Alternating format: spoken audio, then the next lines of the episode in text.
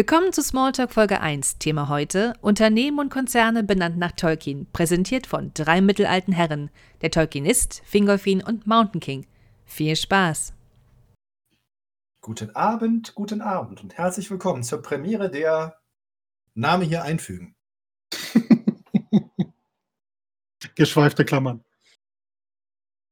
Es gibt momentan den Vorschlag, die Waldsäufer. Ich bin davon nicht überzeugt. Aber äh, die beiden anderen Herren finden das ganz großartig. Schauen wir mal. Einer von Dutzenden Vorschlägen. Äh. ja, aber einer, der mit Prominenz und großer Begrüßung empfunden wurde. Ja, komm, der ist besser als der weiße Unrat, oder? Das würde zumindest ein paar Rechtskonservative triggern, wenn man von weißem Unrat spricht. ja, auf jeden Fall. Das, das wäre tatsächlich äh, ein sehr vieldeutiger, wunderschöner Titel. Das ist wohl wahr. Ja. Ähm, zum heutigen Ablauf, äh, wie ihr vielleicht seht, da ist ein Bot, der das Ganze aufzeichnet. Ähm, das heißt, wenn ihr dazwischen redet, besteht die Gefahr, dass wir das veröffentlichen und ihr dann ebenfalls sehr reich und sehr berühmt werdet. also auf eigene Gefahr sich hier einklinken, äh, verbal. Aber ihr könnt euch gerne im, im, äh, im Chat-Channel äh, mitkommentieren. Das lese ich und die anderen beiden sicherlich auch. Das ist jetzt so fürs Erste unsere Corona-Lockdown-Beschäftigung. Es ist geplant, jetzt das jeden Samstagabend zu machen. Jede Woche ein anderes Thema zu, zu bequetschen und das dann am Ende, wenn wir durch sind, halt in, in allgemeinen Hangout ähm, abgleiten zu lassen. Und dann würde ich sagen, legen wir los. Herzlich willkommen allerseits. Grüßt euch. Herzlich willkommen. Wie schon erwähnt, wir haben noch keinen Namen für unsere äh, Veranstaltung dieser wunderschönen samstäglichen Art. Aber ich befürchte, dass hier einige äh, Vorschläge heute Abend kommen werden, die allesamt definitiv unterhalb der Gürtellinie landen. Und nicht berücksichtigt werden. Aber es ist schön zu lesen, äh, was die Leute glauben, wie wir zu heißen haben sollten. Ja. das heutige Thema, ähm, Namen für, für Unternehmen oder für, für äh, Organisationen reicher Menschen, ähm, wurde inspiriert tatsächlich vom Fußball, möchte es kaum glauben. Und zwar die Pläne der Super League, die ja wieder implodiert sind, äh, kamen nicht zum ersten Mal auf. Und äh, ich glaube 98, also schon über 20 Jahre her, gab es den Versuch schon mal von europäischen Spitzenclubs. Und sie nannten das intern Operation Gandalf. Was natürlich verwirrend ist, weil wie kommen Fußballfunktionäre auf, auf, auf Tolkien-Namen? Und warum, warum gerade Gandalf? Ich meine, Fußball und äh, Istari, ich zumindest irgendwie Operation Balando erwartet. Es ist aber Gandalf geworden. Und ähm, wir festgestellt haben, es gibt noch viele andere Organisationen, die nichts mit Tolkien oder Fantasy zu tun haben, die sich aber der Nomenklatur aus äh, Tolkiens Werk bedienen. Und da werden wir heute mal ein paar vorstellen und äh, besprechen. Zu der Operation Gandalf äh, möchte ich an dieser Stelle gerne äh, darauf hinweisen. Ich hatte da mal ein bisschen was drüber geschrieben äh, bei meinen ähm, Patreons und äh, auch für Allgemeinheit. Die, was mir aufgefallen ist, dass ein Deutscher, ein Deutscher, äh, die Wirtschaftswoche, ähm, das Journal hatte darüber geschrieben, Operation Gandalf 2.0, in Reaktion auf die letzten Versuche, mal wieder eine Super League zu gründen. Und ich dachte mir, es darf nicht wahr sein. Es ist über 20 Jahre her und sie greifen es immer noch auf. Und ich habe tatsächlich versucht nachzuvollziehen diese Woche, warum das Gandalf heißen könnte. Und tatsächlich, ich bin auf keine Lösung gekommen. Es ist unglaublich. Ich, äh, ich wüsste nicht, warum irgendjemand sagen würde, ich mache eine milliardenschwere Liga auf und dann Gandalf. Wenn so viele andere Charaktere aus Tolkiens Welt so super dazu passen würden. Tja. Schauen wir mal, was noch mehr alles passiert heute. ja, Langeweile und zu viel gelesen. Ja. Fangen wir doch mal an. Also mit, mit vielleicht mit einer, mit einer Firma, die ich auch persönlich absolut großartig finde. A, weil es sie nicht mehr gibt. und, und, und das ist immer ein großer Vorteil für alle Beteiligten. Und, und genau. Und äh, B, weil es halt, sie ist ein gutes Beispiel dafür, wie das Schicksal manchmal so laufen kann. Ende der 90er, wir haben ja eben gesagt, 1998 war ja dieses äh, große Projekt äh, damals schon der Super League, ähm, hatte jemand in Italien eine Idee für eine Kurz- und Mittelstrecken-Airline, äh, also für eine kleine Fluggesellschaft. Und die haben sich tatsächlich auch, weil wir ja gerade Gandalf als Namen hatten, den, den Namen gegeben, Gandalf Airlines. Und das ist mal eine Sache, wo du ernsthaft verstehst, warum der Name Sinn macht. Weil wir kennen alle eine der dümmsten Fragen, die man im Fandom seit 50 Jahren stellt. Warum sind Gandalf und Frodo und Sam so nicht mit den Adlern geflogen? Nach Mordor. Und dass du das Ding dann Gandalf Airlines nennst, ist ja irgendwie noch witzig. Ähm, ich muss aber ernsthaft gestehen, dass dann nach sechs Jahren der, der, der, der Betrieb eingestellt wird. hat jetzt gerade eine Frage beantwortet, ja. Weil das halt nicht sehr zuverlässig ist. Also erstmal erstmal das, erstmal das. Man könnte natürlich noch andere Vorurteile bemühen, wenn man möchte. Der Punkt ist der, eigentlich, die hatten so vier, fünf, sechs, sieben kleine Fockermaschinen und damit kann man in Italien eigentlich ganz gut Geld verdienen. Also Regionalflug du, du, brauchst es halt. Du hast Sizilien, du hast Sardinien, äh, mit dem Schiff fahren, mit der Terrenia will kein Mensch, weil dann schießt man sich lieber in den Fuß. Ähm, aber was halt passiert ist leider, und das ist halt wieder mal Schicksal, die haben angefangen, es lief ganz gut, sie macht ein bisschen Kohle, äh, Kohle irgendwie vom Alpenzer aus, und dann ist der 11. September passiert. Und wie sich vielleicht einige erinnern, ist im Nachzug des 11. Septembers sowohl der Flugbetrieb als auch das Thema Flugsicherheit äh, natürlich zu einem Riesenproblem geworden. Und äh, die haben schon nicht richtig viel Kohle verdient. Und dann kam das, und das hat ihnen, glaube ich, wenn ich mich richtig erinnere, den, äh, das Genick gebrochen. Sodass sie im Endeffekt zu viele Schulden hatten und deswegen irgendwann zusammengeklappt sind. Aber sie haben ein wunderschönes Logo, das ich persönlich sehr, sehr schön finde. Und ich finde es sehr schade, dass wir diese Airline nicht mehr haben, weil ich wäre gerne mal mit Gandalf Airlines geflogen. Zumindest sind die mal Stuttgart angeflogen. Also gar ja. nicht so, äh, so, so, un, so unmöglich, dann vielleicht mal mit ihnen geflogen zu sein. Ja, ja, genau. Also ich, äh, als sie damals äh, angefangen haben, war ich natürlich, äh, habe ich natürlich mitbekommen, war völlig begeistert und dachte mir, oh wie geil, einmal mit Gandalf fliegen. Ähm, und ich war auch Anfang der 2000er mal unten auf Sizilien. Äh, da bin ich dann noch mit der italienischen Staatsgesellschaft geflogen. Alitalia. Ähm, Alitalia. Und äh, nee, hätte ich super gerne gemacht, aber äh, wie gesagt, wie du ja schon erwähnt hast, leider sind sie dann irgendwann mal ein bisschen pleite gegangen, weil einfach das Geld ausgegangen ist. Wollen wir mal eine Firma nehmen, die es noch gibt? Zum Beispiel. Hau rein. Ich finde, eine der schönsten, großartigsten und verwirrendsten Firmen überhaupt ist, wenn man sich so ein bisschen mit äh, Tolkien beschäftigt ist. Es gibt in Irland eine kleine Firma, die heißt Mithril Miniatures, also wie Mithril, ne? dieses komische Hemd, was ja irgendwie Bilbo und Frodo tragen. Ähm, und kein Mensch weiß, warum und wieso die es geschafft haben. Was ist eine der ältesten Firmen, also die irgendwie fast also über 30 Jahre, glaube ich schon, äh, Zeug produziert. Die machen Tabletop-Figuren. Größtenteils Zinn, also eher höherwertige Figuren.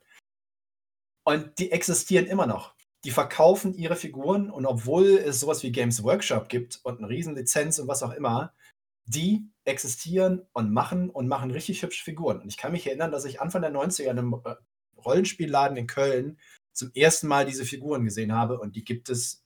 Es sind so viele Leute, haben ihre Lizenzen verloren, sind pleite gegangen oder sind nicht mehr da. Aber die sitzen da in Irland und hauen einfach ihr Zinn raus und verkaufen sich. Und ich bin da völlig begeistert, weil die haben richtig, richtig coole Figuren und für alle Leute, die ein bisschen in der Pandemie ihr Hobby ausleben möchten, äh, ist Mithril einer der besten äh, ersten Adressen, muss ich sagen.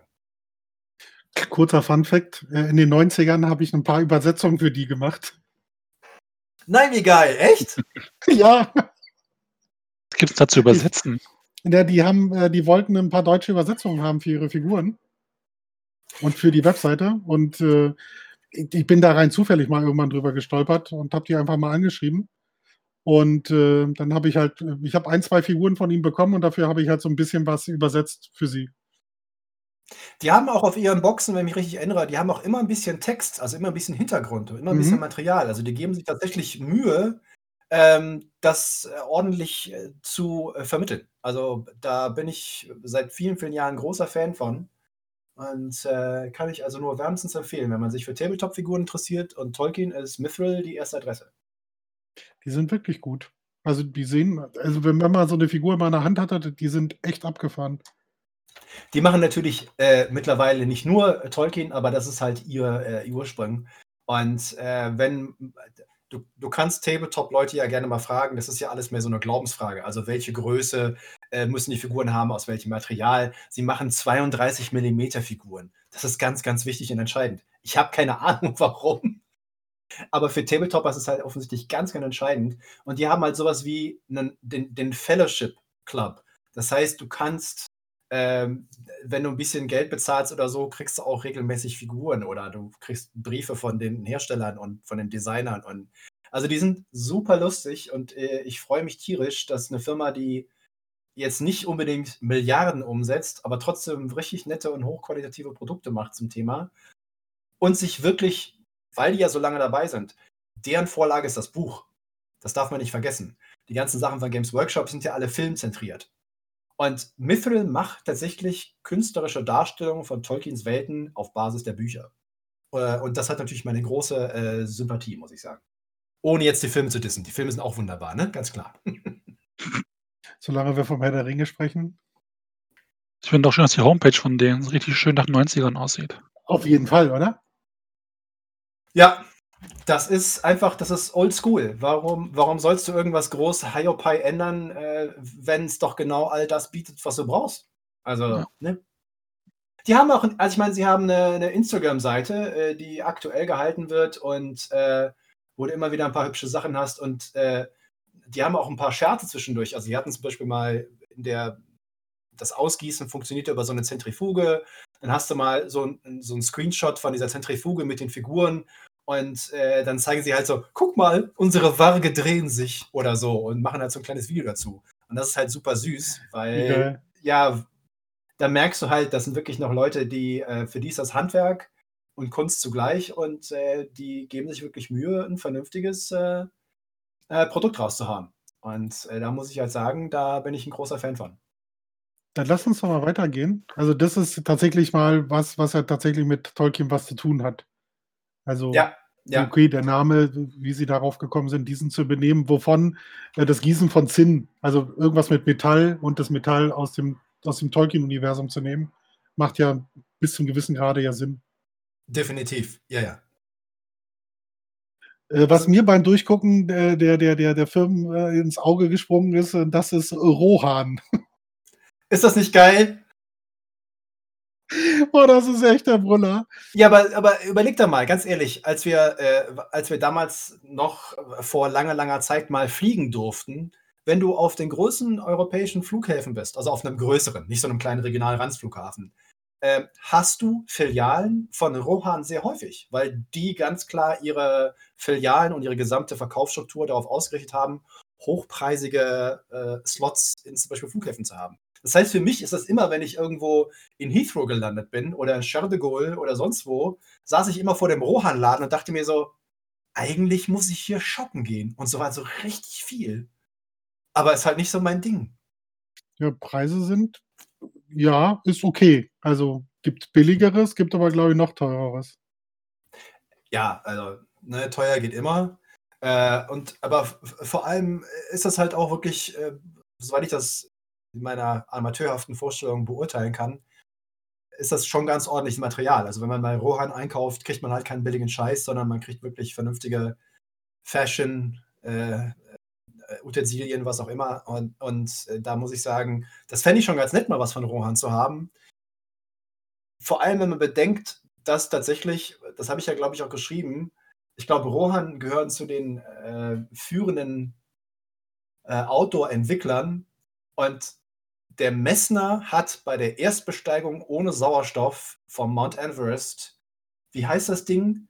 Die Windolord Gewallhir-Jacke getragen. Windolord Gewallhir, weil sie natürlich. Ach, das heißt wirklich so. Ich dachte, das war ein Tippfehler von dir. Nee, das war kein Tippfehler. Alter, die haben natürlich kein Trade, die haben natürlich keine Lizenz. Das heißt, die durften, und sie wussten natürlich, sie dürfen den Namen nicht nehmen. Und entweder ist das ein super, super Gag von Rohan für die Webseite, oder das Ding hieß wirklich so. Und sie haben es gemacht, weil die die Lizenz nicht haben und sie deswegen natürlich nicht dieselben Namen nehmen durften. Ich habe bis heute nicht rausfinden können, was dabei stimmt. Die frühere Besitzerin existiert aber noch und ich habe sie angeschrieben. Aber noch keine Antwort erhalten, nehme ich an. Äh, ich bin überfragt. Ich habe ein paar alte Kataloge aufgetan von Rohan von 79 und 80 äh, und äh, da sind äh, verschiedene Sachen drin. Ähm, nur diese Jacke halt nicht. Aber sie haben halt wirklich damit geworben, dass ihre Jacke mit Messner auf dem Everest war. Und äh, da muss man natürlich sagen, für eine Outdoor-Firma ist das natürlich eine super Werbung, klar, weil Herr Messner ist ja nur wirklich ein großer Name. Ähm, aber ich weiß nicht, ob der Name der Jacke wirklich so stimmt. Ich glaube, das ist, könnte ein Scherz sein, aber ich fände, wenn es kein Scherz ist, absolut fucking großartig. Windul Lord Gewall hier Jacke. War kein Tippfehler. Was haben wir denn noch Schönes? Was war denn dein Favorit, Seppel? Tatsächlich auch Rohan, allerdings das Pferdefutter. Ja, Also Ist das Rohan nicht geil? Nutrition. Rohan, Rohan Nutrition. Äh, Da bin die- ich großer Fan von, auch wenn ich kein Pferd habe. äh, ist eine in, wenn ich mich richtig erinnere, in Spanien äh, vorhandene äh, Firma und deren Spezialgebiet sind halt äh, Zusatzernährungsstoffe für Pferde, damit die richtig Gas geben können. Äh, so eine Gallone voll Zeug, was du ins Futter untermischt und da geht's halt richtig ab. Aber gibt es ja auch nicht mehr. Wir sehen ja nicht, die, wir, wir können uns die Webseite nur angucken, weil sie bei der W-Back-Maschine dabei ist. Ja, das Also, ist das. beziehungsweise gibt es sie nicht mehr, oder? Nee, also es gibt wohl noch ein paar Shops, äh, ich glaube in Mexiko und Südamerika, äh, wo du das noch kaufen kannst, die Sachen. Und das Trademark ist auch noch offiziell eingetragen, aber es ist halt leider oft so, wer sich ein bisschen im Netz äh, mal rumtreibt und in die Vergangenheit schaut, allein die Tolkien-Seiten, die vor 20 Jahren existierten, davon sind 99% nicht mehr da. Und das gilt halt auch äh, oft für Unternehmen. Also ihr könnt auch auf die Seite von Middle-earth Enterprises gehen, also den Rechteinhabern für Filme und sonstigen Scheiß.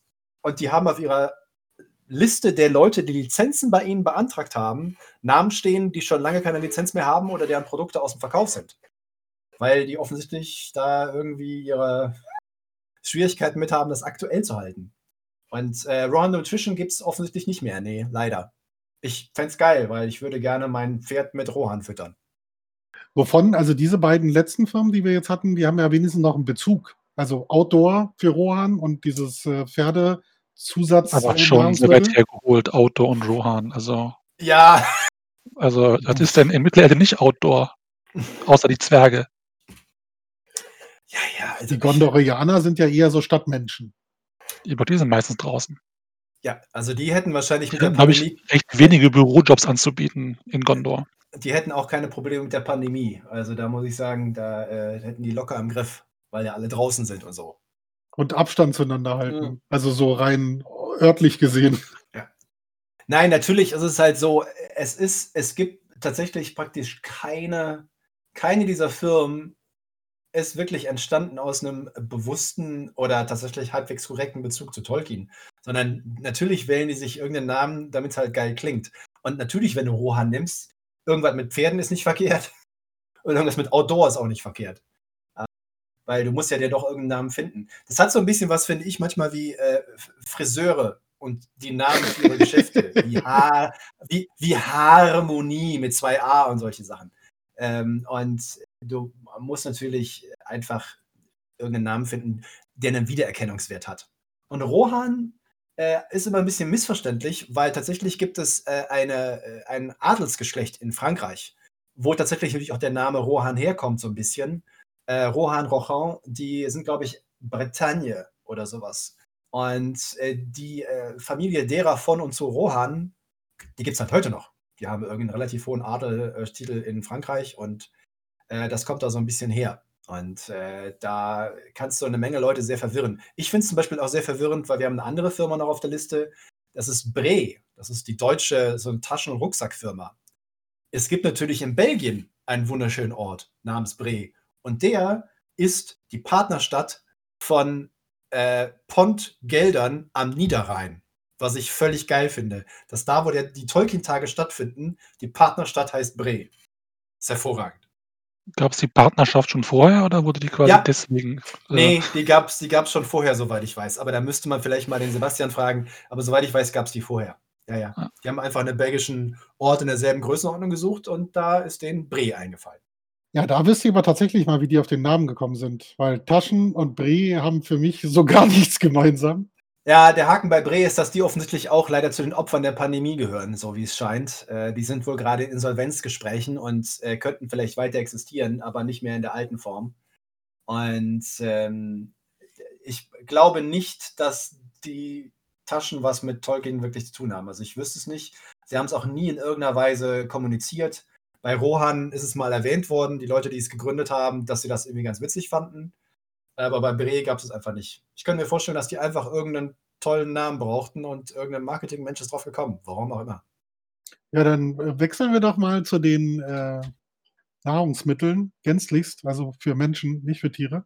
Und lass uns doch mal über Frodos Pizza sprechen. Was hat South Carolina und dort der, der Ort Greenville mit Frodo zu tun? Ja, Ich vermute da- mal gar nichts, aber ich finde es einfach erstaunlich, dass man von allen Hobbits, wenn das meinen Hobbit-Namen nimmt, okay. Aber warum gerade Frodo? Das ist doch nicht der verfressenste von denen. Stimmt. Sam weiß? Nee, na, nicht Sam. Die, die anderen beiden kaputten da, Mary und Pippin.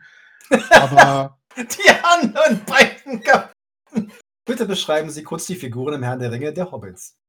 Frodo Und- zusammen, die beiden kaputten. Ja, genau.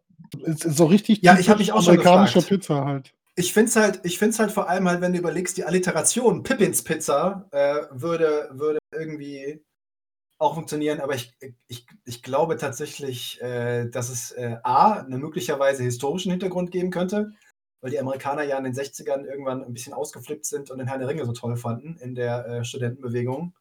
Und äh, äh, Frodo for President war ja so ein, oder Gandalf for President waren ja so die Sprüche. Ähm, und ich vermute mal, dass der Name einfach geiler klingt als Sam's Pizza oder Marys Pizza. Das sind so Namen, die klingen halt scheiße, aber Frodos Pizza klingt halt schon wieder cool. Ich verstehe auch nicht, warum der sie Gründer Frodo wurde Frodo genannt von seinen Eltern und hat aber seinen Namen genommen. Ja, so sieht's aus. Du bist klein, dick und hässlich und isst viel Pizza. ja, was denn? Wo wo ist denn, wo ist denn da das Argument? Also, ich meine, Entschuldigung. Und natürlich kann auch schlanke, gut aussehende Menschen Pizza essen. Äh, keinerlei Vorurteile hier. Aber äh, ja, Frodos Pizza halt, ne? Mach mal ein Blech. Mach mal ein großes Blech. Für Frodo. Am, 24, am 24. Oktober 2017 hatten sie die PTA Family Fun Night. Das ist schon echt schade, dass wir das verpasst haben. Ich, ehrlich, ich, jetzt habe ich gerade schon wieder so eine Meme-Idee für Frodo und alles mit Pizzen irgendwie im Hintergrund oder so. Die ganze Ich erwarte schon, dass wenn du da ins Restaurant gehst, dass du da jedes Mal der, der, der Waiter dann auch vor Frodo sagt, wenn er dir halt Pizza. Frodo! Alles andere wäre herbe Enttäuschung. Ich glaube auch. Äh, ich bin auch, äh, was ich glaube ich mal irgendwann zwischendurch im Gespräch erwähnt habe, ich war mal in einem kleinen Laden, der hieß auch Frodo's Restaurant oder Frodo's Best oder sonst irgendwas. Der war upstate New York. Äh, und äh, da gibt es auch ein oder zwei Beweisfotos tatsächlich äh, von. Die wurden, glaube ich, irgendwann freundlich mit einem Brief äh, darauf hingewiesen, dass vielleicht der Name nicht ganz so geil wäre. Äh, und haben dann ihren Namen, glaube ich, einfach geändert. Aber gut, das ist natürlich so ein generelles Problem, äh, wenn man nicht offiziell lizenziert oder sowas ist. Frodo's Pizza ist eine eingetragene Trademark von Middle-earth Enterprises, die sie in Zusammenhang mit dieser Gesellschaft, dieser Firma halt haben. Also das Ding ist völlig safe und sie dürfen sich so nennen und das ist alles richtig so. Dann hätten wir als nächstes, wenn wir beim Nahrungsmittel bleiben, das Bier. Ja, aber das muss ja sein, oder? Also ganz ehrlich, also wenn es irgendwas gibt, was bei Herr der Ringe und Konsorten und bei sonst wo äh, Bier. Auf jeden Fall. Da war ich völlig glücklich, als ich das gelesen habe. Aber getrunken hat das doch keiner von uns, oder? Das Also ich ist, noch nicht, nee. das ist, glaube ich, gar nicht so einfach zu bekommen, weil das ist ja ähm, Mo- Moylan's Brewery, die das auf äh, Lizenz da brauen. Äh, das ist ja eine, so eine, eine Microbrewery vor Ort mit ein, zwei Restaurants und, und Kneipen, äh, da wo immer die sich jetzt gerade befinden.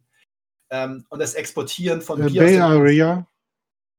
und das Das Exportieren Bay von Area mit äh, San Francisco und Oakland muss es Ja. das geben.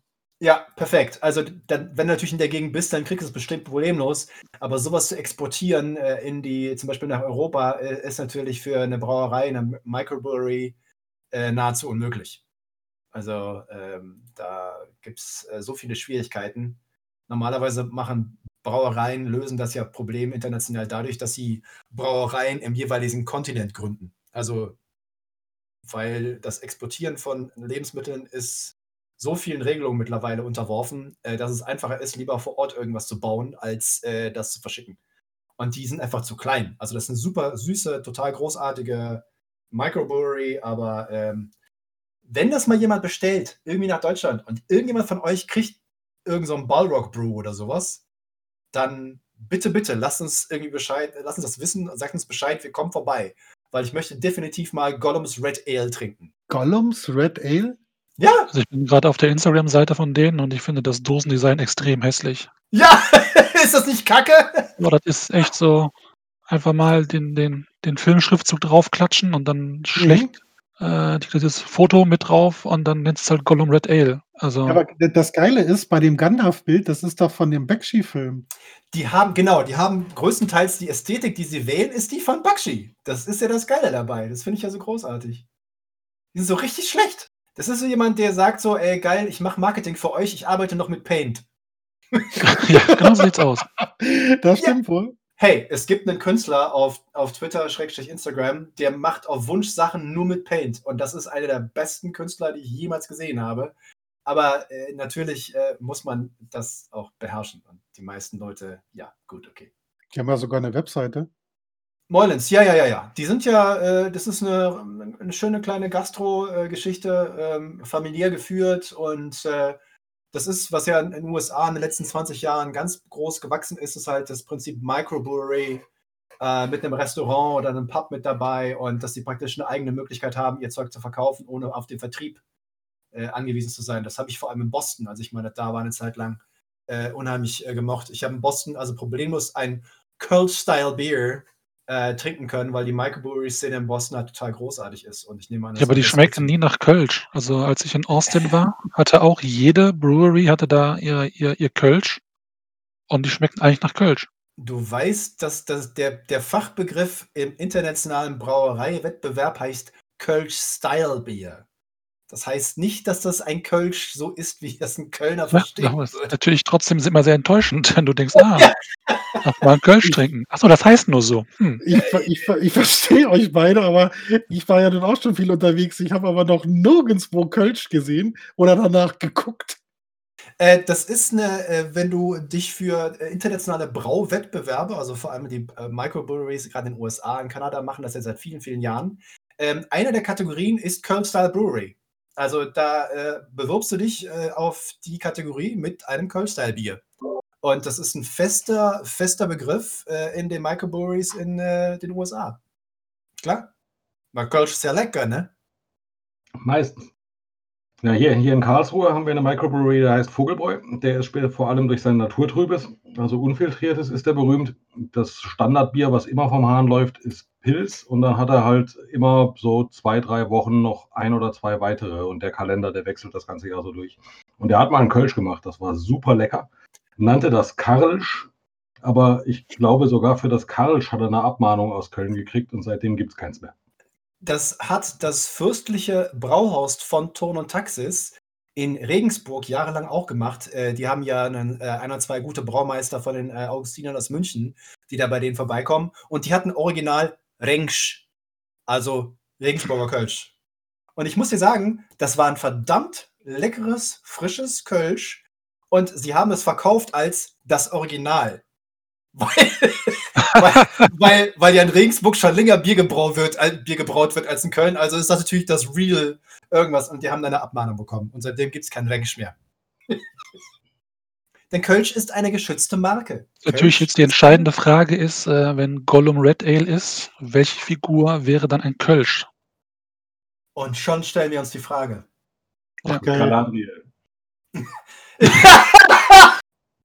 Ich sitze, ich sehe so Celeborn und Galadriel sitzen so hier, Kevin Amroth, so in, in, in den Jogginghose, in der Jogginghose, Kölsch in der Hand, so, wait. Köln, Köln ist doch die einzige Stadt auf diesem Planeten, wo auch die Frauen Bier trinken. Und zwar in gleicher Menge wie die Männer. Ansonsten, nee, danke, für mich kein Bier, ist mir viel zu bitter. Ja, der, der Punkt ist ja, Mm, Das würde ich nicht ganz so unterschreiben, aber bei den Bayern ist das auch, äh, glaube ich, äh, die, die Ausgewogenheit zwischen männlichen und weiblichen Biertrinkern äh, relativ groß. Da gibt es, in Bayern gibt es äh, einige Damen, die der Meinung sind, dass die Männer nichts vertragen. Das, äh, genau so sieht das aus. das ist mir schon, also in meinen Aufenthalten in äh, Bayern und Oberpfalz und äh, in Mainfranken ist mir das ein paar Mal untergekommen, ja. Aber ich überlege jetzt immer noch, wer, wer, wer, wer, wer würde denn Kölsch trinken in Mittelerde? Äh, stell dir mal vor, Denethor könnte doch nicht mehr ernst genommen werden. Das ist so aus dem Film. Faramir, Faramir kommt rein und sagt so, ey, wir haben den, wir haben den Pelennor verloren, alles ist scheiße. Und Denethor sitzt da so mit der Kölschstange in der Hand. Aber tatsächlich ist für mich Gondor schon eher die Kölschstadt, ne? Weil du hast ja dann auf der anderen Seite des Flusses hast du dann das Dunkle Reich, also Minas Morgul, wo das Alt herkommt. Ja, ja, ja! Und dann bleibt ja logischerweise nur noch Gondor Und übrig, Gondor ist so mediterran. halt Köln die leuchtende Stadt ist, ja. Das, das, äh, und dann gibt es halt das gute Bier. Also ist Düsseldorf Mordor, ja? Nein, nein, Minas Morgul. La. Ich bin so dankbar, heute hier zu sein. Ist großartig. Sehr gut. Hätten wir wäre das also auch geklärt. geklärt. So, Rivendale haben wir irgendwie zweimal, kann das sein? Äh, einmal für Wein und einmal für Fahrräder. Mhm. Finde ich eine völlig logische Kombination. Also Ich glaube, Wein, dass äh, Ja, Wein macht irgendwo Sinn vielleicht, aber äh, warum man ein Fahrrad naja, überhaupt noch irgendwas aus Mittelerde benennt, ist mir halt schon äh, ja, der Hintergrund ist, das nicht ganz sind klar. im Wesentlichen sind das äh, Mountainbikes und Ex- Extrembikes, äh, die vor allem im gebirgigen Terrain genutzt werden. Äh, und der Hintergrund wahrscheinlich für den äh, Fahrradfahrer war, oh geil, sieht ja aus wie Neuseeland hier. Und dann hat er sich den Namen gegeben. Ich, äh, es ist, äh, die, der Zusammenhang ist sehr schwach. Du zahlst doch auch Gebühren oder nicht, wenn du so einen Namen nutzen möchtest? Du musst eine Äh, Lizenz erwerben. Tatsächlich gehören diese Firmen, die wir jetzt gerade erwähnt haben, alle, die haben alle eine offizielle Lizenz und die bezahlen da richtig Kohle für. Ja, klar. Und warum macht man das, wenn man keinen direkten Vorteil hat aus diesem Namen? Ich meine, Die Frage welcher Biking-Aficionado, äh, der gutes Fahrrad haben möchte, macht seinen Entscheidung abhängig, dass das Ding Rivendell heißt oder nicht? Also das ist doch komplett absurd. Äh, könnte man meinen, aber die Antwort geben könnte wahrscheinlich nur die Firma Rivendell Bikes. Bicycle Works, um genau zu sein. Genau, richtig, ja. Äh, ich war auch äh, ein bisschen, äh, bisschen verwirrt, aber ich glaube tatsächlich, dass ähm, viele Namensfindungen in solchen Zusammenhängen von Menschen getroffen werden, die irgendwie so ein bisschen mit Naturbezogenheit arbeiten. Also wenn du halt mit deinem Mountainbike durch die Natur fährst, hast du Naturbezug.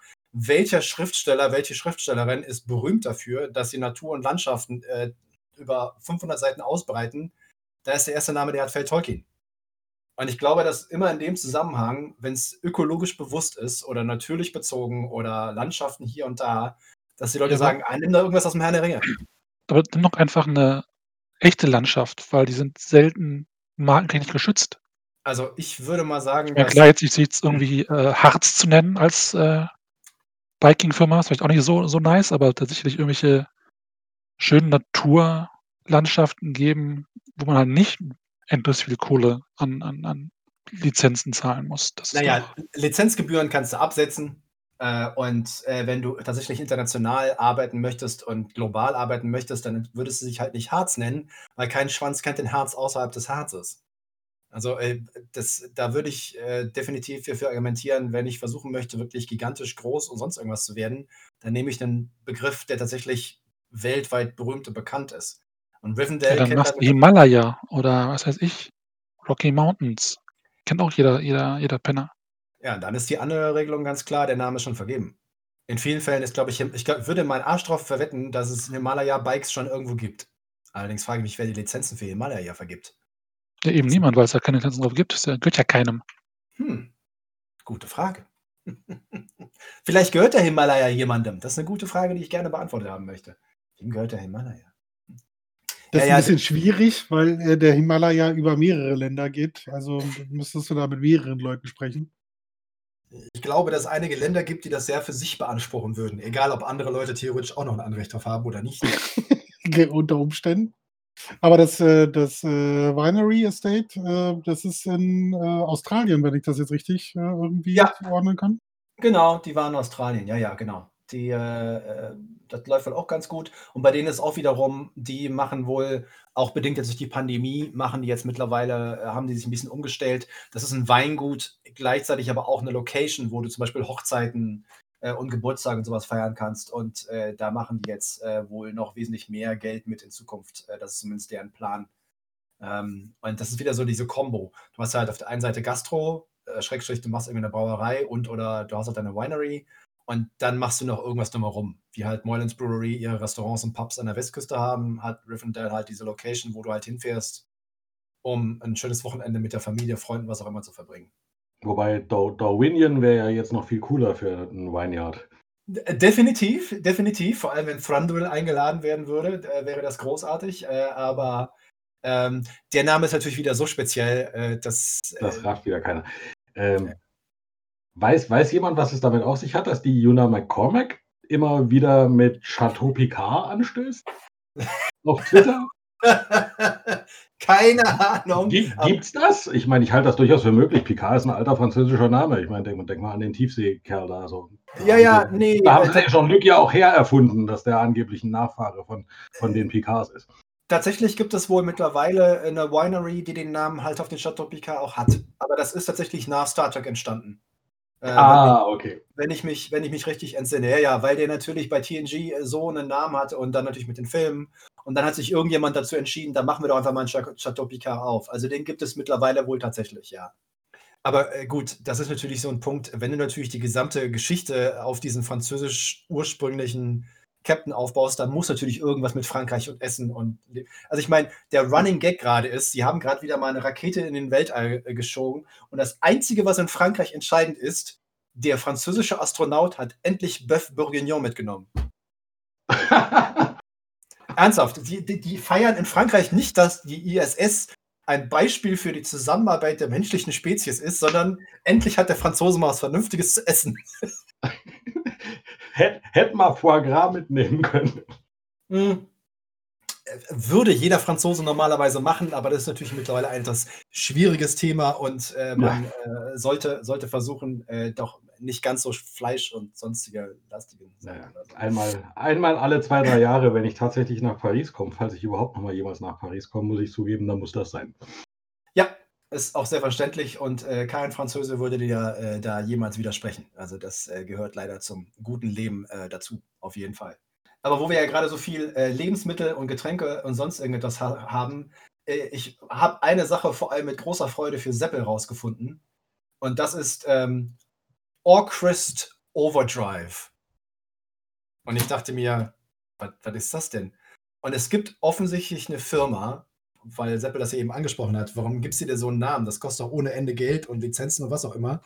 Es gibt einen Zubehörhersteller für Amps und Bass-Pedal-Effekts und Gitarreneffekte und einen anderen Scheiß. Und die machen seit Jahren offensichtlich Lizenzen in der Fantastik. Also du kannst einen Narnia-Pedal-Effekt für deine Gitarre besorgen. Und es gibt auch einen, der heißt Orchest Overdrive und der ist aufgemacht auf Herr der Ringe.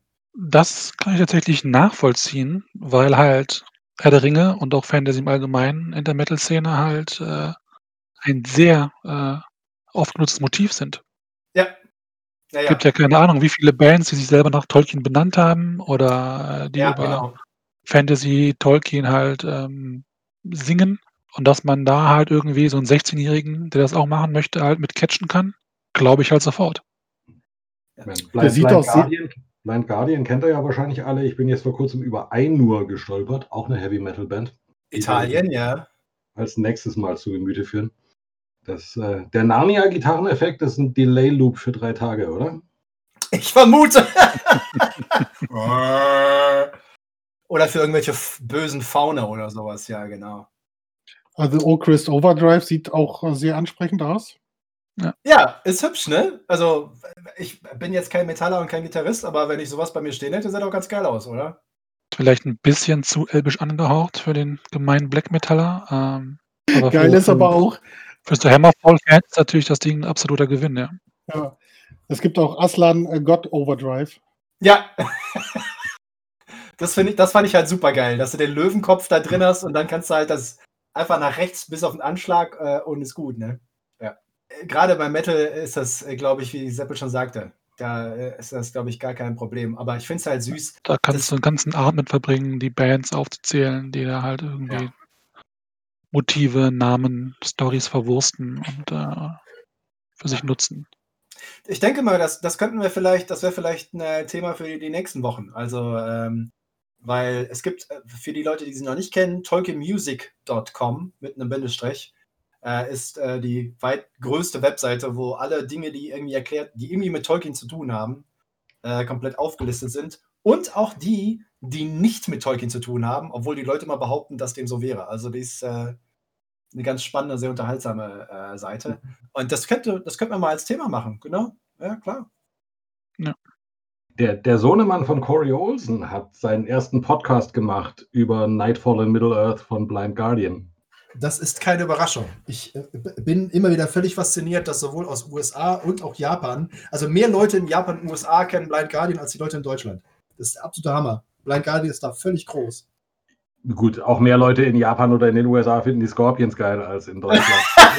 hey, hey, hey, mein allererstes Metal-Album war World Wide Life. Ich finde die auch immer noch klasse. Das ist vollkommen okay. Hm. Also, kein Thema.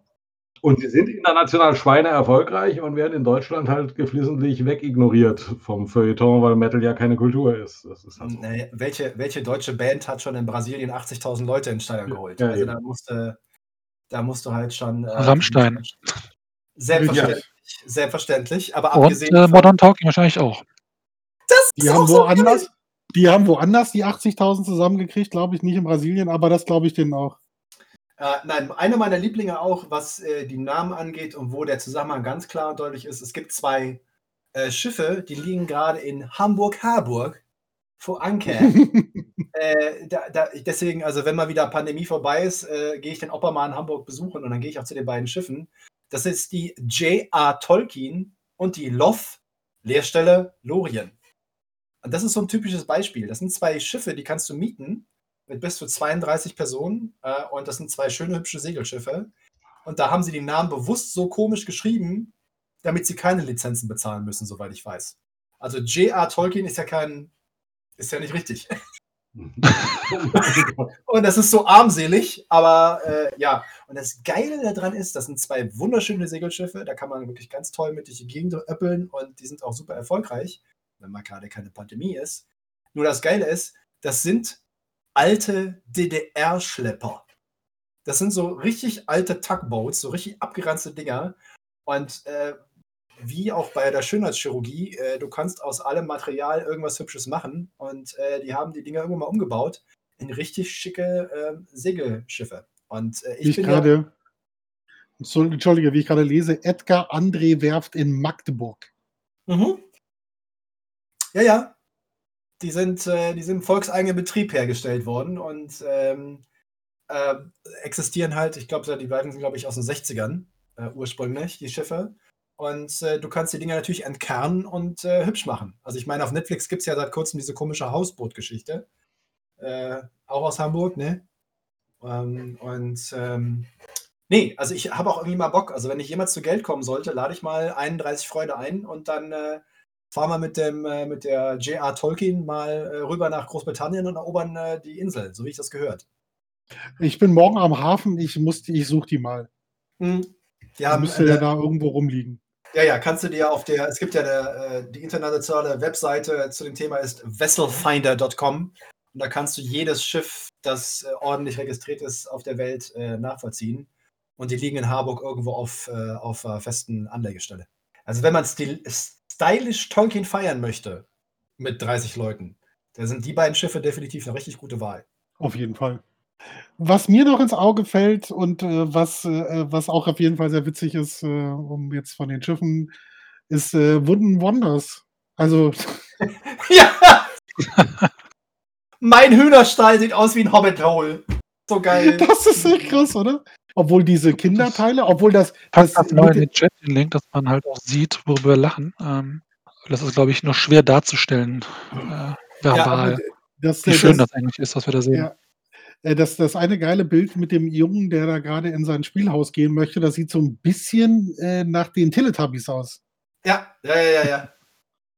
Aber das ist halt auch wieder so eine Geschichte. Das ist, äh, das sind so, es ist irgendwie ein Ehepaar, die haben Kinder und die haben einen kleinen Garten und die möchten irgendwie eine Freude machen. Und äh, sie und er sind beide irgendwie relativ begabt, was halt Woodworking, also alles, alles, was mit Tischlerei und Konsorten zu tun hat. Und ein Kind wird natürlich irgendwann mal gesagt haben, oh, ich hätte gerne eine Hobbithöhle. Und dann haben die denen halt eine Hobbithöhle gebaut für den Garten nach hinten. Und dann, klar, wenn du natürlich Kinder hast und dann kommen andere Kinder vorbei und die sagen, oh, wie geil, ihr habt euren Kindern eine Hobbithöhle gebaut, könntet ihr das auch mal machen? Und dann hat dieses Ehepaar rausgefunden, dass unheimlich viele Leute Bock hätten, ähm, halt Hobbithöhlen und Hühnerställe und irgendwie so auf Hobbit-mäßig zu haben. Und die haben daraus ein Business gemacht. Und äh, du hast momentan, glaube ich, zwei Monate Wartezeit, äh, wenn du bei denen was bestellst.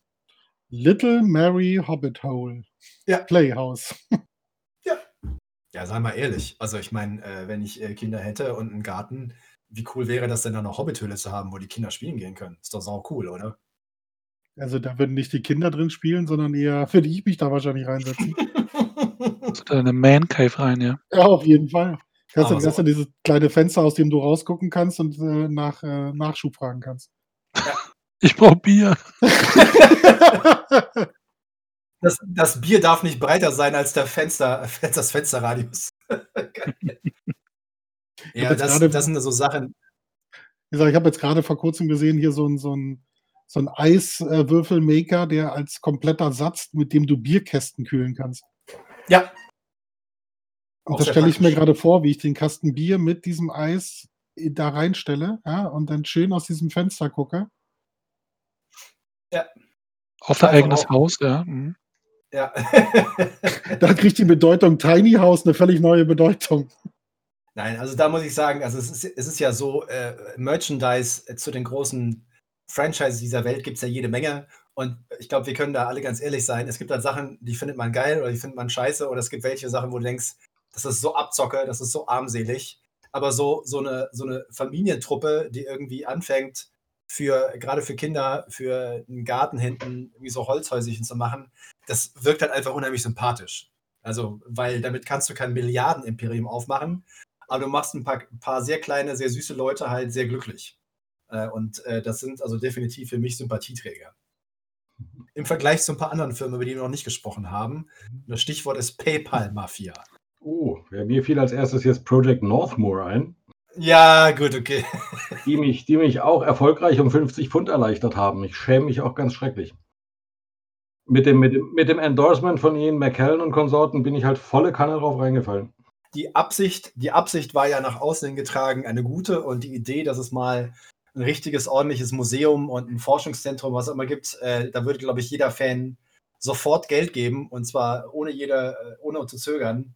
Ähm, aber äh, es ist halt leider auch so, und da werden wir jetzt auch gleich ein bisschen drüber sprechen, es gibt ja auch durchaus Firmen, die Tolkiens Namen benutzen und wo man dann irgendwann merkt, hm, vielleicht doch nicht so geil, wie man glaubt. Also was ich bei Northmore irritierend fand, dass Leute mit unglaublich viel Geld äh, nicht einfach selber investieren in die Nummer, in diese angeblich so fest glauben, sondern halt andere auffordern, ihr Geld dafür zu geben.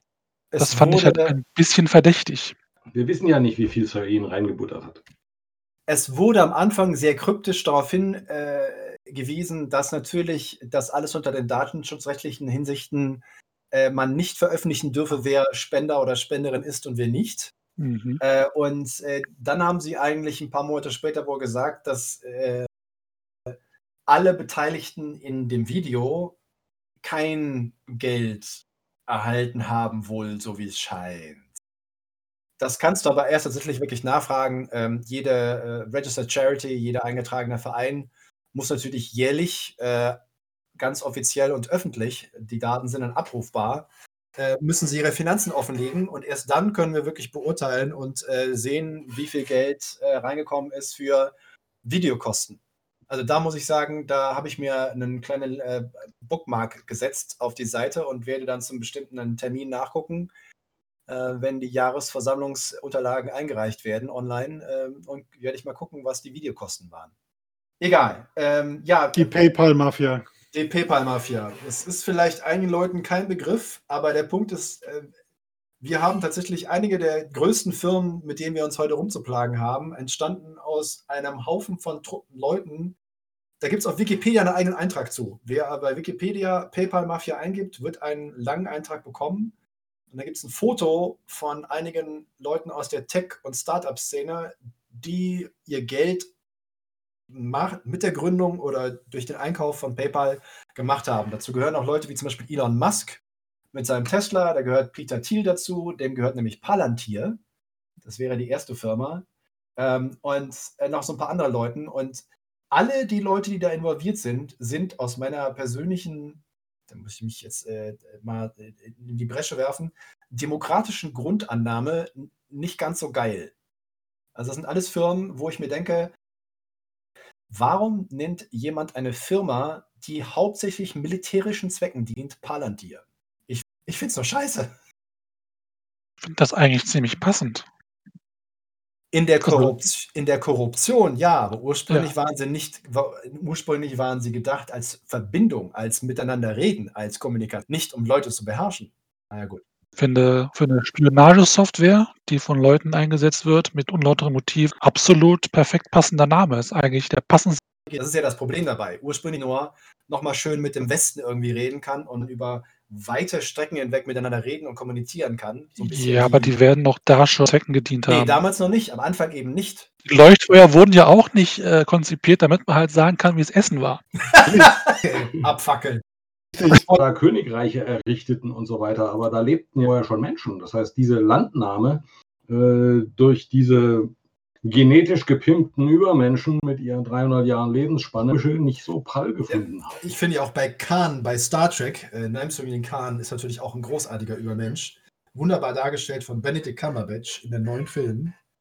Ähm, nein, ich finde es halt, ich, es ist natürlich typisch für so eine Firma wie Palantir, die natürlich genau diesen negativen Teil äh, benutzt. Und wie Seppel schon sagte, klar, es ist tatsächlich einer der passendsten Namen. Es ist wirklich, wirklich erschreckend. Ähm, nur äh, möchte man natürlich, ich glaube, wo ich Schwierigkeiten damit habe, ist, ich äh, möchte mich manchmal ganz gerne als Tolkien-Fan bezeichnen und ich mag die Bücher und ich finde diesen Schriftsteller ganz spannend. Und dann kommt so eine Firma, milliardenschwer, und macht nur militärische Zwecke daraus. Und das macht mich halt so ein bisschen nervös. Äh, und eine andere Frage ist, die immer wieder aufkommt, ist, wie kann es sein, dass die Firma sich so nennen darf, wenn die Namen doch vergeben sind an entweder die Familie äh, oder die Filmerechtinhaber? Wie können die so etwas für sich beanspruchen? Haben die denn, tauchen die bei den Trademarks auf? Die äh, Middle-earth Enterprises, also die ja die mhm. Filmrechte mhm. und so weiter innehaben, haben das äh, als Trademark, ja.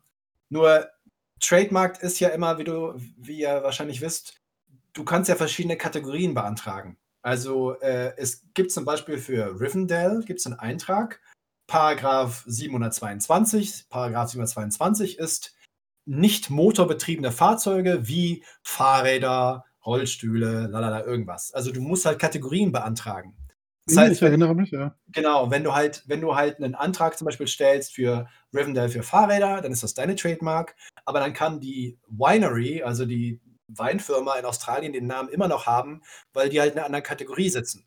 Also das muss immer sehr differenziert äh, beantragt werden. Äh, und Palantir ist natürlich so ein bisschen schwierig, weil Palantir gehört nicht zu den klassischen Trademark-Kategorien wie Überwachung von Milliarden von Menschen. ähm, ich, glaube, ich glaube nicht, dass die Lizenzen bezahlen aus einem ganz einfachen Grund. Wenn du den Namen Palantir von ihnen wiederhaben möchtest, müsstest du dich rechtlich gegen eine der mächtigsten Firmen der Welt durchsetzen. Und da bist du als Anwalt ganz einfach Kosten-Nutzen-Rechnung. Kriegst du das durch, ja oder nein? Und deswegen machst du es nicht. Hat denn der Tolkien Estate eigentlich tatsächlich die Rechte an allen Namen, die irgendwie in den Schriften vorkommen? Nein, also sie haben, grundsätzlich gilt alles, was in den Publikationen, also in den Büchern Herr der Ringe, Hobbit, Silmarillion und so weiter als Eigennamen und erfundene Namen vorkommen, sind Besitz ähm, der Familie. Mhm. Nur die Film und in der Regel halt alles, was produzierend und künstlerisch wertvoll ist, also äh, Theater, Musik, Film, Fernsehen, lala, irgendwas, für Herr der Ringe und Hobbit, für die beiden Bücher wurden verkauft an Salsa Ends und an den Middle-earth Enterprises. Mhm. Ja, Deswegen, genau, so, und der Punkt ist halt der, Palantir ist natürlich ein Name, der kommt in dem Sinne natürlich offensichtlich im Herr der Ringe vor. Deswegen ist das ein Trade, ein Copyright, mhm. Trademark für Middle-earth Enterprises. Nur es ist halt, es ist halt wie, frag irgendeinen Anwalt. Du wirst dich immer nur dann äh, bemühen, deinen Anwalt loszuschicken, wenn du der Meinung bist, dass es sich lohnt. Und Meine Frage zielte tatsächlich nur darauf ab, erstreckt sich dieses äh, Copyright oder wie ich das jetzt laienhaft nenne, ähm, tatsächlich auf alles, was irgendwie als Eigenname irgendwo im Text vorkommt. Dass das geht, überrascht mich doch ein klein bisschen. Ich hatte mal ein bisschen mit der Cornelia Funke mich ausgetauscht, die hat tatsächlich ja. sehr auf Twitter geantwortet, weil in der ersten Ausgabe von Igrain ohne Furcht äh, ja. heißt der Widerling Gilgalad. Und, äh, in, in allen weiteren Ausgaben heißt er Osmund. Äh, und äh, sie, hat Kein- mit, sie, hat mit nicht, sie hat mitnichten vom Estate einen auf den Deckel gekriegt, sondern als sie das Buch mit ihrer Übersetzerin ins Englische für die englisch-amerikanische Veröffentlichung aufbereitet hat, ist den beiden aufgefallen, so, ups, das hat sich offensichtlich irgendwie aus ihrem Hinterstübchen in den Text geschlichen. Und dann hat sie das äh, freiwillig äh, proaktiv geändert, äh, bevor sie sich da irgendwelchen Ärger eintritt. Und äh, sie hätte sich damit auf jeden Fall auf Dauer äh, äh, Ärger eingehandelt, weil es gibt allein in den US Trademarks von Middle Enterprises über 1200 Einträge mit absolut absurden Namen. Und, also Photos Pizza, habe ich ja erwähnt, ist ein Trademark, ähm, aber unheimlich viele Namen, Charaktere und äh, noch ein paar andere Sachen sind äh, halt eingetragen und ein Palantir definitiv auch. Aber wie gesagt, wir reden ja bei Palantir ist eine Firma, die Milliarden Umsätze Ja. und äh, Ja, entsprechend ist. Und die verklagst du auch nicht. Das Nicht ist mal so äh, eben. Aber vielleicht zahlen sie ja auch, weil ihnen die paar Tausend einfach völlig egal sind. das kann gut sein, ist aber natürlich nicht offiziell. Was auch immer Oder- da Aber das ist doch, umso mehr Kohle du hast, umso weniger möchtest du ja dafür Geld bezahlen. Und Ja, da oder- wird wahrscheinlich schon, wie bei Marcel sagt, dann hast du das Problem, oder du hast das nicht Problem, weil wer will sich mit dem Rechtsstreit äh, da einklinken? Oder es explodiert irgendwo ein Auto. Das würde ich, obwohl es sehr Hollywood-mäßig abgedroschen ist, so einem Laden durchaus zutrauen, dass man Leute, die unbequem sind, tatsächlich beseitigt. Ja, aber Also doch nicht wegen einem Streit um den Namen. Wahrscheinlich. Also für mich, ist- wenn ich, wenn ich der, der Tolkien Estate und die Familie wäre, würde ich eins vor allem vermeiden, jemals mit dieser Firma in einem Atemzug genannt zu werden. Ja. Und ein Rechtsstreit würde natürlich genau das herstellen. Äh, also äh, würde ich sagen, für die paar äh, Euro, die ich da kriegen könnte von denen, äh, ist mir das äh, die Arbeit nicht wert. Ein klassisches Beispiel für so einen Fall ist, äh, es gibt ja vielleicht ein paar Leute hier, die schon mal von Shannara gehört haben und von Terry Brooks und von solchen Ja. Dingen. Genau, und der erste, der erste Shannara-Roman ist ein solcher Rip-Off und ist so geklaut und ist so Herr der Ringe abgenudelt und abgelutscht, ähm, dass sich Leute seit über, 40, über 30 Jahren fragen, wie kann es sein, dass niemand gegen Shannara vorgegangen ist? Wie, wie ist das möglich? Und der Hintergrund ist, die meisten Leute kennen, wissen das wahrscheinlich nicht. Es gab mal so, es gibt so diese urbane Legende aus der Convention-Szene. Terry Brooks saß abends auf einer Convention und ein Tolkien-Fan setzte sich dazu und fand irgendwann heraus, dass das Terry Brooks ist und sagte, "Oh, Sie Schwein, Sie haben den Herr der Ringe kopiert, Sie Hurensohn, ich möchte Sie hier, bla, irgendwas. Und er so, ich habe darauf gewartet, dass Sie mich verklagen. Warum? Terry Brooks ist Rechtsanwalt. Und der hat wirklich bewusst, bewusst hat er gesagt, dem hat er ihm auch wirklich eine halbe Stunde mal ein paar Bier und so erklärt. Er hat bewusst die Sachen benutzt, weil er gehofft hat, dass er verklagt werden würde, um mehr Aufmerksamkeit zu bekommen, sprich Publicity. Und das ist halt wieder so ein Ding. Eine, äh, die Redewendung, die man so gerne verwendet, ist, eine Krähe hackt der anderen kein Auge aus. Und zu argumentieren vor Gericht, dass Shannara geklaut ist, ist relativ offensichtlich, ist aber rechtlich sehr schwer durchzusetzen. Also ihn zu verklagen wäre halt Riesenaufwand gewesen, hätte unheimlich viel Geld gekostet, hätte unter Umständen nicht viel gebracht, außer Terry Brooks, mehr Werbung. Und das ist dasselbe mit Palantir. Was, was, was soll dir das bringen? Also das Geld, was du für die Benutzung des Begriffs bekommen könnte, würde dazu führen, dass der Name Tolkien mit einer Firma in Verbindung gebracht wird, die richtig, die, die vor ein paar Jahren mal als die böseste Firma, das böseste Unternehmen auf dem Planeten bezeichnet worden ist. Äh, möchte ich nicht. Würde ich nicht machen. Und das ist ja nicht die einzige Firma, ne? Richtig. Aber lass uns doch mal nochmal, nachdem wir diesen Ausflug in die, äh, in die Tiefen der äh, antidemokratischen äh, Kräfte, wie es im Neudeutsch heißt, ja, mal zu was, als, wieder was, das Mittelerdewasser. Gleich wieder da. Ist so schön, wie sie erklären, wo sie ihr Wasser her haben. Das ist so ein Bull, das ist einfach fucking Wasser. Ich werde es halt nie verstehen, dass es Leute gibt, die irgendwie Markenwasser ähm, haben möchten oder es verkaufen und dafür noch Geld kriegen. Ja, guck, das, äh, Es gibt ja mittlerweile Wassersommeliers, die dir das passende Wasser zu deinem aktuellen Gang äh, empfehlen. zu meinem Da aktuellen. merkst du Gang- eigentlich, dass die, die Menschheit eigentlich komplett verloren ist. Also es ist doch. Wie kannst du A genug Geld haben, dass du diesen Scheiß leisten kannst, aber gleichzeitig so dumm, dass du diesen Blödsinn glaubst. Also das Schöne an. so, ich, kann, ich kann mir vorstellen, mir von meiner Whisky-Distille ein Fläschchen Quellwasser zu holen und den Whisky mit dem Wasser zu verdünnen, aus dem er aus äh, gebr gebrannt worden ist. Aber das ist natürlich hochkarätiges Nerdtum. Ja, Und, das äh, habe ich auch sehr viel Autosuggestion äh, mit drin. und hat keinen praktischen Mehrwert. Sind wir uns Ja. vollkommen einig. Aber unterschiedliche Wasser zu unterschiedlichen Gängen beim Essen, um Gottes Willen, das gibt's. Ja, ja, es gibt offiziell Wassersommeliers, die ja darauf, das ist quasi deren, deren Beruf, zwischen Ja, verschiedenen. Wasser zu unterscheiden, das passende Wasser zu empfehlen für den Anlass oder für äh, das Gericht, das du gerade zu dir nimmst. Das Spannende, also ja, um Gottes Willen, ja, gibt ja auch den passenden Wein dazu. Wasser schmeckt ja auch unterschiedlich. Wenn, da, überall da, wo zu viel Geld ist, da findest du genau solche Sachen. Ja, wenn ich jetzt überlege, hier dieses Mittelerdewasser für 35 Dollar, finde ich jetzt schon spannend.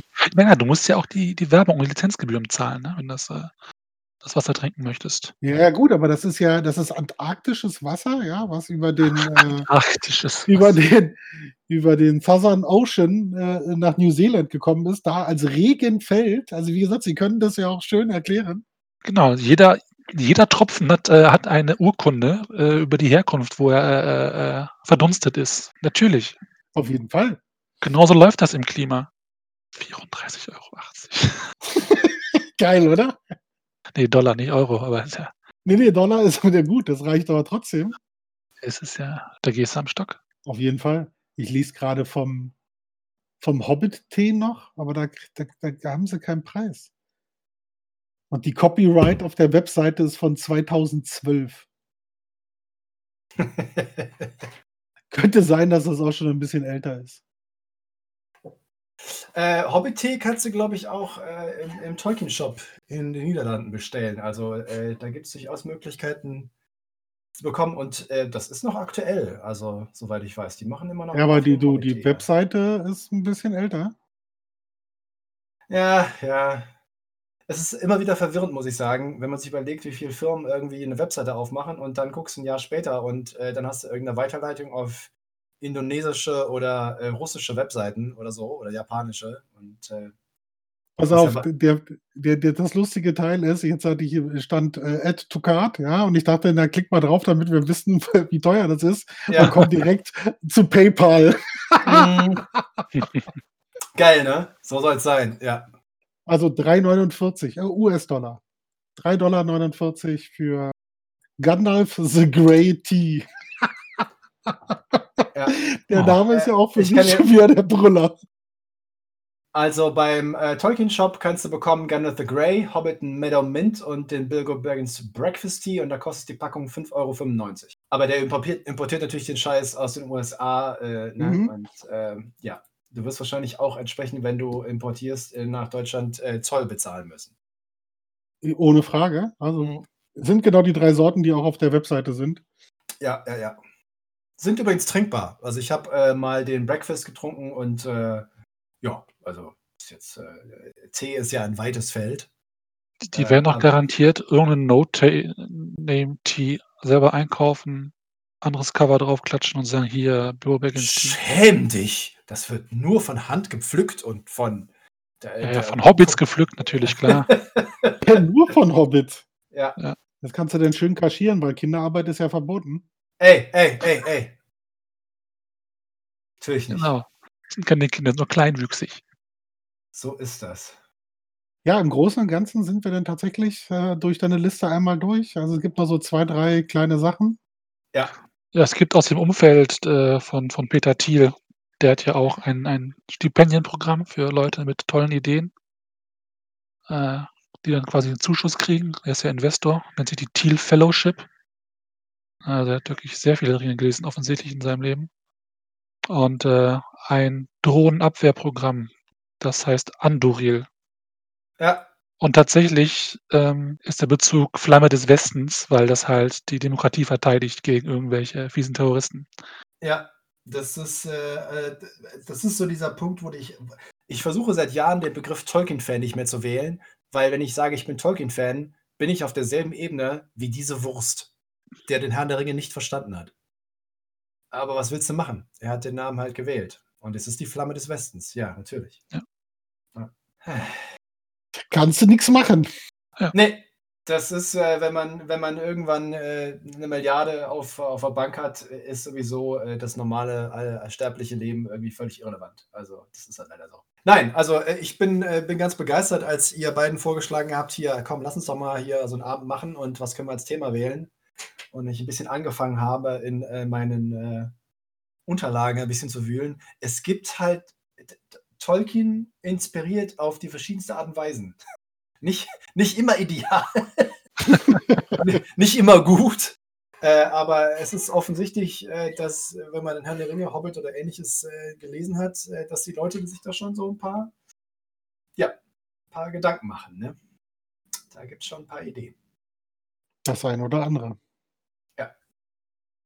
Ja, und äh, wir haben unsere erste Stunde ja durch und äh, ein, ein herzliches Dankeschön an unsere allerersten Zuhörerinnen und Zuhörer heute. Ihr wart mit dabei. Ihr könnt in 20 Jahren, wenn äh, wir drei äh, unseren ersten Oscar und den zweiten BAFTA feiern, äh, könnt, ihr, könnt ihr sagen, ihr wart mit dabei. Ja, so ist es. Wer von euch schiebt mal einen Rollstuhl? es gibt, soweit ich weiß, keine Rollstuhlmarke, die einen Tolkien-Bezug hat, aber warum auch nicht? Also ich meine, das müsste eigentlich auch Bis, gut bis, das kann er bis dahin noch kommen, oder? Hm. Du kannst auch deinen Rollstuhl von der Andoril-KI ähm, äh, steuern lassen. Ist das nicht geil? Das ist der Dann sind wir auch geschützt vor irgendwelchen touristischen Aktivitäten, weil du dann sofort dich opferst. Ja, oh Mann, ey. Tolle Idee. Yay! Ich, ich habe mal eine Zeit lang durchgesponnen, wobei das für einen Branchenfremden natürlich völlig illusorisch ist, eine Kneipe aufzumachen. Das führt zwingend ins Desaster.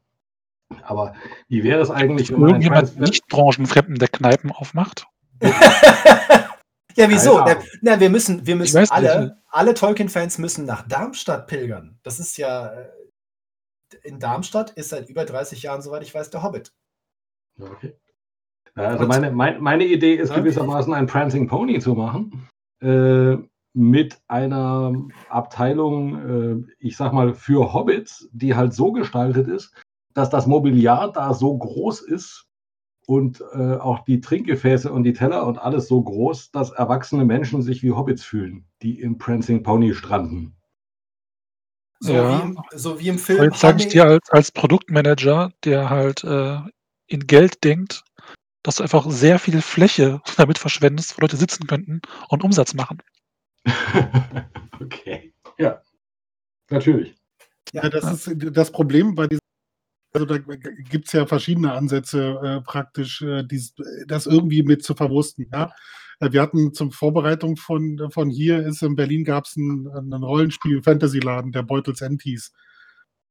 Und äh, auch der, die, all die Sachen verschwinden, weil du darüber gar nicht diesen Umsatz machst, den du ja dann wahrscheinlich jederzeit bringen musst. Weil wenn du das einmal durchrechnest, so wie äh, Seppel das gesagt hat, ähm, da kommst du irgendwann nicht richtig zur Rande. Da Kannst du dir also als Hobby leisten, wenn du das Gebäude besitzt und Kapital hast.